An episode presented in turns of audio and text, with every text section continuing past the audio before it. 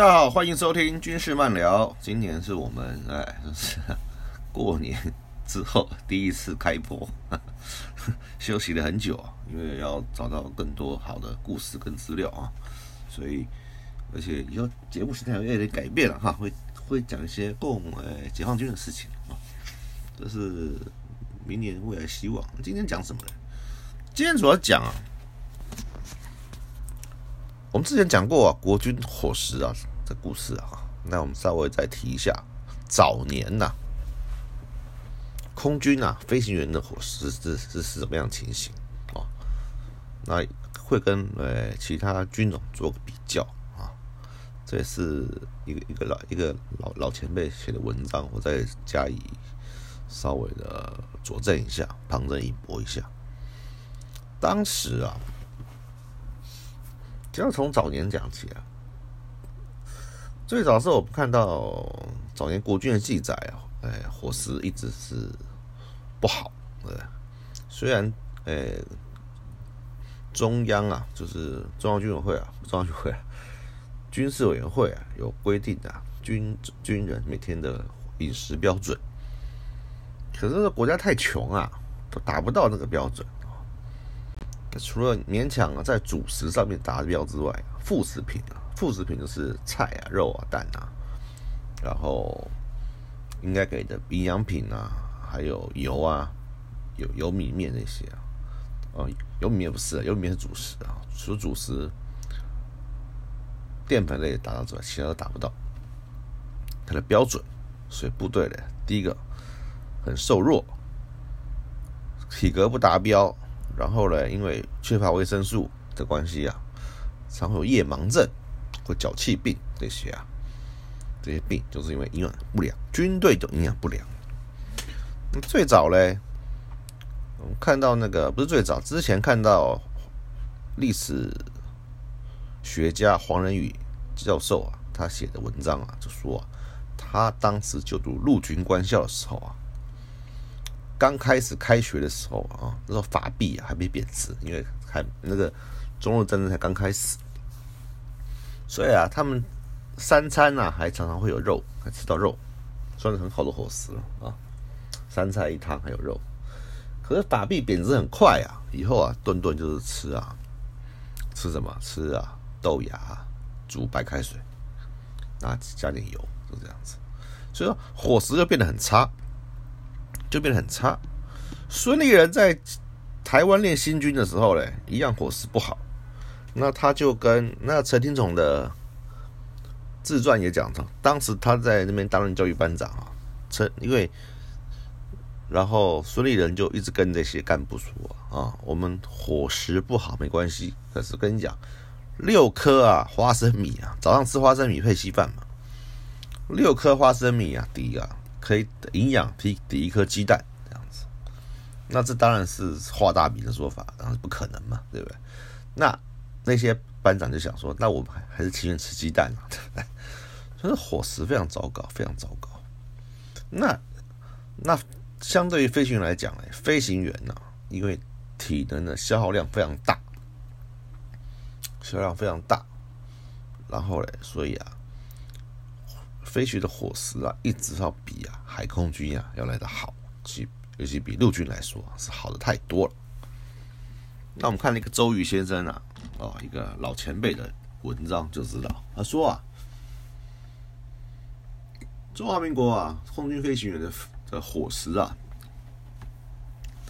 只要是你服务啊空勤的，就是不管是飞行员。哦，领航官哦，航炸的通信官、飞行通信官或空勤的，不管只要是上飞机的，通通叫做啊，通通可以吃啊，空勤伙食。哦，习惯又称为啊高空伙食。那空伙食呢，又分为啊甲、乙、丙三种。甲种啊，后来又分为甲一跟甲二两级啊。这啊，就要从啊我们来台湾之后说起啊。你在大陆时候比较混乱。比较混乱。所谓伙食啊，就包含了我刚刚讲过主食啊跟副食两项。主食啊就柴米油盐，副食就是菜肴。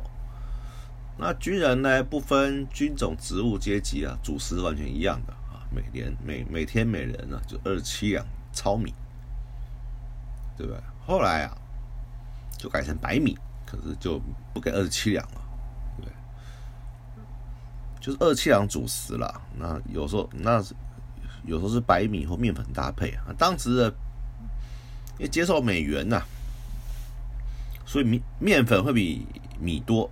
会比米多，当时是八比二，所以说啊，那时候天天吃馒头，天天吃馒头，是这样来的。然后嘞，那副食费嘞，就是啊买菜的钱，对不对？买菜的钱。四十一年啊，第一啊，周宇先生啊，考入啊空军官校三十六期，就到大鹏湾呐，去空军预备学校，也就后来空军啊，空军幼校啊，实施入伍训练。这种训练不飞行，完全就是啊一个就是基本训练啊，只是与陆军啊相同的地面操练。当时一般军人的副食费啊，每人每个月三十块，三十块，一天就一天一块钱了，吃三餐了。那空军入伍生呢是丙种空军伙食，另外加二十四块，一共是五十四块，就比一般呢的阿兵哥啊比。一般的军人啊多了一倍，照理说呢，应该是不错了。事实上呢，还是就每就是啊三菜一汤，一荤两素。那所谓的荤呢，只是啊青菜啊或菜肴里面加了一点点啊肉丝或肉片。然后汤呢，通常都是青菜汤、青菜汤或几根豆芽，放了点盐巴跟酱油啊。所以呢，当时的入生啊，都通称它为洗锅水，洗锅水。那当时呢，当时陆军啊也是这样子，陆军更惨哦，一一天只有三块钱，对不对？而且还要是那个副食费还要买啊，还要买柴，还要买柴呀，要买燃料。所以说买燃料，买燃料呢，就没钱买菜，买了菜呢。就没有钱烧饭，所以啊，很悲惨。所以说啊，当时呢，去受训的入伍生呢，都是二上二十岁上下的小伙子嘛，啊，然后呢，操练分量很重，菜却很少，像像虽然虽然三菜一汤啊，两筷子就没了，对不对？不是吃啊，个人餐盘子啊，是吃盒菜。那吃到第二碗呢，就没菜啦。那就把盘底的菜渣跟汤汁啊浇在饭上吃，要吃，然后来，因此啊总是吃不饱，因为因为第二碗饭啊就没有菜了，没有菜。尤其是啊早餐都是啊吃啊两碗稀饭啊或馒头配点酱菜，跟我刚讲花生米，六颗花生米啊抵一颗鸡蛋，所以往往啊操练的不到十点钟啊肚子就饿了，肚子就饿了。这还是啊。五十四块钱的副食费哦，比一般的部队还好了。你看，一般部队啊吃的会更差。六个月结束后啊，入伍训练。六个月后结束入伍训练，就到湖北的空军官校初级班呢，开始飞行训练。飞行生啊，吃乙种空勤伙食。刚刚讲过，他们最早是吃丙种的伙食，加了九十块，就是一共是一百二十块，是一般军人的四倍。听起来啊还是不得了，可是还是有吃不饱的感觉，尤其一些食量大的同学。当时他们最喜欢吃一种菜啊，就是就是啊，每个人一个卤蛋啊，一块啊卤五花肉，一勺素菜，来配两碗饭。那食量大的要吃三碗。这种菜啊，以现在标准来说啊，哎，相当于一个最简单、最简单的便当，对不对？那个卤肉便当。那可是啊，已经算是有相当改善了。可是有些同学还是吃不饱，因为飞行啊啊，第一个耗体力很大啊，第二个确实啊很辛苦很辛苦，当时又没有油水。后来到了冈山的官校高级班呢，伙食不变，一直到他们毕业都是吃啊一百二十块的副食费。后来到了民国四十五年啊，他们分发到飞行部队啊。飞行员吃甲种伙食，另外加两百七十块，加副食费啊，就变成三百块，就变成一般军人的十倍，十倍。那时候啊，少尉军官的薪水啊，哦，不不算飞行加急啊，是一百三十块，副食费呢，比薪水还多一倍，这非常不正常啊。当然，家中伙食啊，也不再会吃不饱。但是说好到什么程度啊，也未必。可是啊，已经是啊一般军人十倍了。所以当初陈胜林总长啊，当在当中队长的时候啊，他有一天吃完饭啊，在空军餐厅休息的时候啊，就看到一个啊，就看到一个后勤的士官长啊，经过空军餐厅，然后看到他们的餐厅里有有那个红烧肉啊，就非常羡慕。因为啊，在地形人员啊是根本吃不到这种菜的。陈真林啊就很有感触，就很有感触。后来他就发起了啊，就叫大家干部啊每个月出点钱呐，请啊队上机工长啊士官们吃饭，吃饭吃一顿空气伙食这样子。那当时呢是甲种空气伙食，在呃战斗机部队之后，每星期三呐中午要加菜一次。那周瑜先生说，每次都加四分之一卤鸭，再加两样菜。由此可推断啊，不加菜的时候啊，也不怎么样，也不怎么样。那有一次啊，有个女朋友啊，请他到他家去吃饭，他的父亲就问他说啊，飞行员的伙食是不是很好啊？那我说，他就说普通啊，还可以。他问说，那伙食费是多少钱啊？他回答说，副食费每个月三百块。民国四十几年嘛，他惊讶说：“三百块还普通啊？我们家四个人啊，每天买菜不超过十块，三百块是我们一家人菜钱。”对，就是说，这也这也是很有趣的一件事。此后啊，空勤部队的副食费啊，又啊多次的调整，又将啊甲种分为甲一跟甲二两项，战斗机喷射机部队啊是甲一。空运部队啊，螺旋桨飞机啊是甲二啊，这有差别，有差别。到了民国六七年呢，甲一啊是一千八百块，甲二啊是一千五百块，对不对？那另外还会有一些啊，除了伙食费之外，还会给一些啊啊营养品啊，牛奶啊、鸡精啊，或者维他命啊之类的。那伙食费调幅最大一次啊，刚好是有一架战斗机啊叛逃后不久啊，那次啊不但调伙食费啊。给飞行加急也调整了，也是巧合啦。可是却盛传呐，是因为有人叛逃啊，给他们又加菜又加薪。这这应该是讲五十四年啊，那个许元哲叛逃死了啊，那一架军刀机啊，不要不要福建去，是二连队的事。所以说啊，当年空勤伙食啊，与一般地形伙食啊，差距非常大啊。可是飞行员对空勤伙食啊还是不满意，什么原因呢？有两个原因啊。那是其实啊，这也是一个陋习啦，这也是个陋习啦。第一个，首先不能说啊，空勤伙食不好，是一般官兵的伙食太烂了。其实多了十倍啊，也不过如此。那可见一般官兵吃有多差。所以张拓武啊，张拓武先生啊，啊就曾经讲过啊。他总共啊，当兵啊，逃亡逃了十一次，逃了十一次。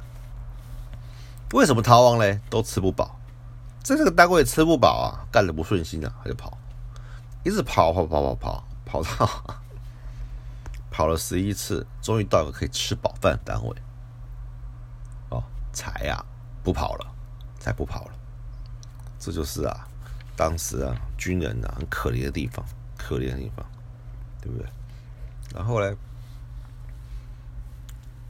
然后呢？所以说也不过如此啊，这副食费啊，而且没有完整的给飞行员用。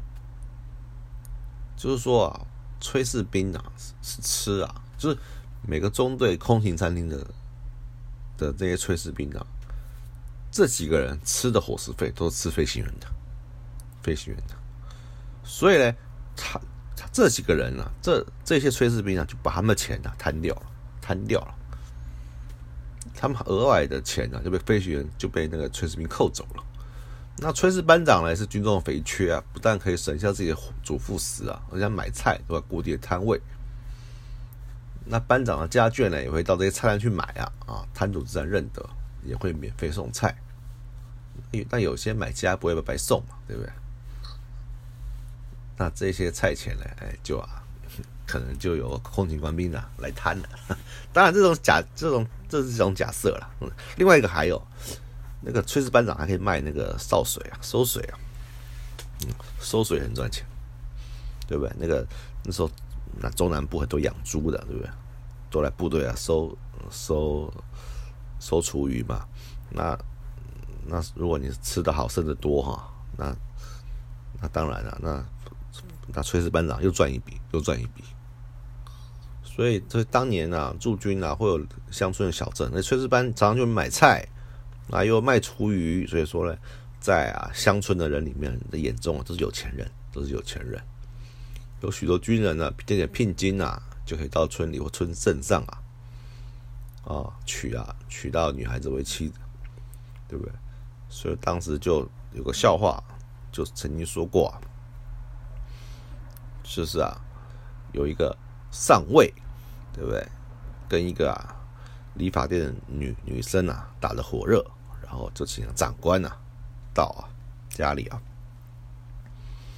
家里啊去啊提亲，就说啊这个上尉多么年轻有为啊，已经在少校缺了，马上就可以当营长了，对不对？营长当完升了中校就可以当团长了，对不对？如此如此讲的，口沫横飞，家长也听不懂啊，就反过来问说：那那那这位少校上上尉先生？什么时候啊可以当啊伙夫班长，对不对？表示啊伙夫班长的地位啊，在大家心目中是非常的，是非常的 了不起的。所以现在啊，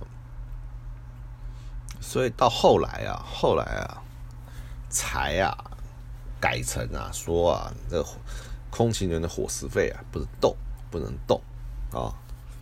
然后呢，各队的空勤伙食餐厅啊，就统一啊，变成一个餐厅。然后呢，那里面的空的里面的服勤人员嘞啊，都要缴缴大伙食费。可他们是缴一般的伙食费，一般的伙食费，对不对？可他还他他还是缴他自己那份地勤的伙食费。可是他们通常都会啊，在空运餐厅用餐这样子。那这就比较好合理一点，这就比较合理一点了。那另外呢？因为当初啊，你看，民国四几年的时候，一个飞行员的的副食费啊，是一班阿兵哥的十倍。那那加菜的时候也只能吃到啊四分之一的鸭子。那想象一下，当时啊，一般部队啊，伙食有多么差，就算高级长官呢，也也不怎么样。这确实也不怎么样，对吧？张张拓武之前讲过，那时候啊，部队的主食配发是二比八嘛，对吧？面粉百分之八十，大米二十。那因为面粉营养高嘛，不是营养高，是因为美国人支援面粉，对不对？同时啊，他说啊，他那长官的说法是说啊，将来反攻大陆的时候，南方人也能适应北方的生活方式。所以说，可是啊，对南方人说啊，餐餐吃馒头啊，实在是受不了。而且啊，他们单位大部分都是南方人，都南方人。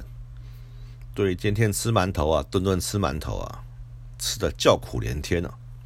偏偏啊，他们的副副主官呢是个山东人，大说吃面食的好处，而且馒头还比面条又更方便，不需要什么菜啊就可以吃了。事实上，山东人比较简单呐，对不对？他们吃馒头啊，只要配大葱就好了。然后嘞，然后嘞，所以他们南方人一看到馒头啊，就啊就哭丧着脸。可是啊，尽管厌这么厌恶馒头啊，还是要吃啊，对不对？不吃啊，就饿肚子，那你活该，对不对？人家可没给你不给你吃，所以有人就绝食抗议啊，对不对？硬是不吃馒头，只喝稀饭，但停了两餐呐，就受不了，没办法。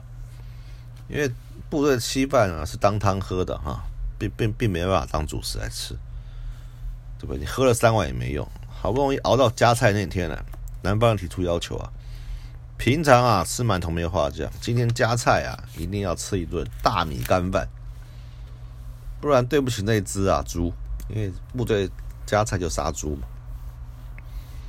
但是呢，有人不答应，对方不答应，领头的就是他们的副班长，就说啊，大块的馒头啊，大块的猪肉夹馒头才够味啊！南方人呐，真土，有好吃也不会吃。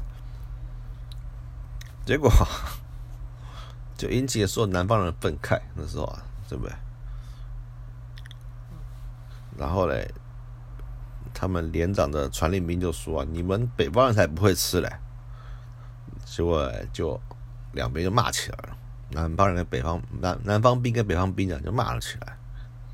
最后嘞，举起小板凳啊，砸向对方，就南北双方啊展开一场混战，打头破血流，打头破血流。打完架后嘞，他也压不住，最后辅导长啊出来啊解决纷争。他说一半一半，馒头也做。然后嘞，那个哦，大米饭也也也也也也煮，爱吃什么吃什么，这样才啊，皆大欢喜。可是由此可知啊，在军中啊，吃饭啊，还是一等一的大事。把官兵喂饱了，吃好了啊，自然呐，就啊有向心力，有向心力，对不对？吃不饱，我伙食很差，大家啊。进了餐厅呢，就垂头丧垂头丧气的啊，这样的部队是没有士气的，对不对？对，对啊，每天的吃的饭啊，没有什么期待啊，啊，你也不用啊，想啊，要怎么样啊，把部队带好，这非常现实，非常现实啊。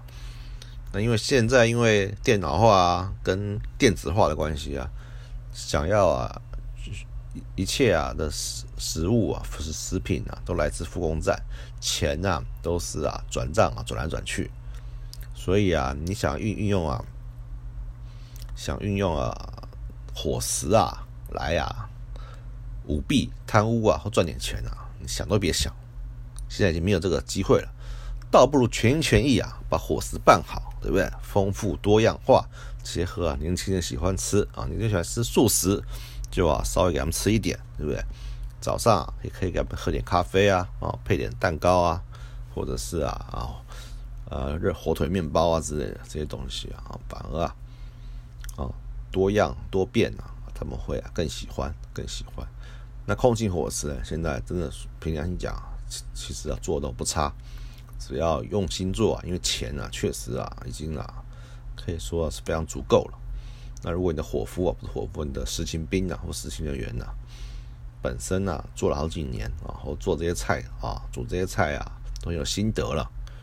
嗯，因为现在的飞行员呢，只有过胖的问题啊，吃太好了哈，只有营养过剩的问题，不会再吃不饱或怎么样。所以啊，只要啊全心全意、安心办好伙食啊，部队啊，绝对啊是啊一团和气，而且啊充满战斗力啊。今天啊，我们就讲到这里，我们下回啊再聊聊。别的话题，那那就讲到这边了，拜拜。